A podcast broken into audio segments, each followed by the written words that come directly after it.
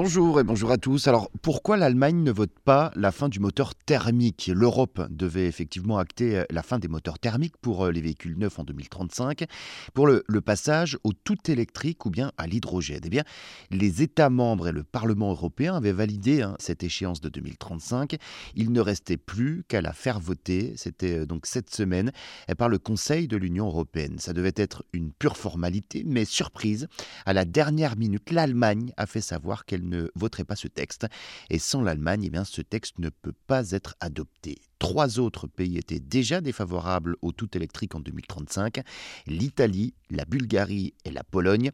Pour l'Italie, ce projet d'interdiction en 2035 est une folie hein, qui va détruire des milliers d'emplois et profiter qu'à la Chine, leader en matière de véhicules électriques.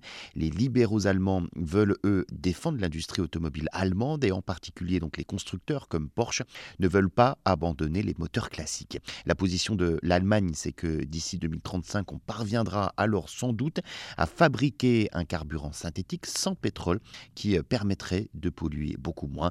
Et la France, dans tout cela, eh bien, est favorable à l'interdiction du moteur thermique en 2035, comme 22 autres pays des 27 membres de l'Union européenne, d'autant plus que les deux constructeurs français Renault et Stellantis sont prêts à franchir le pas de l'électrique.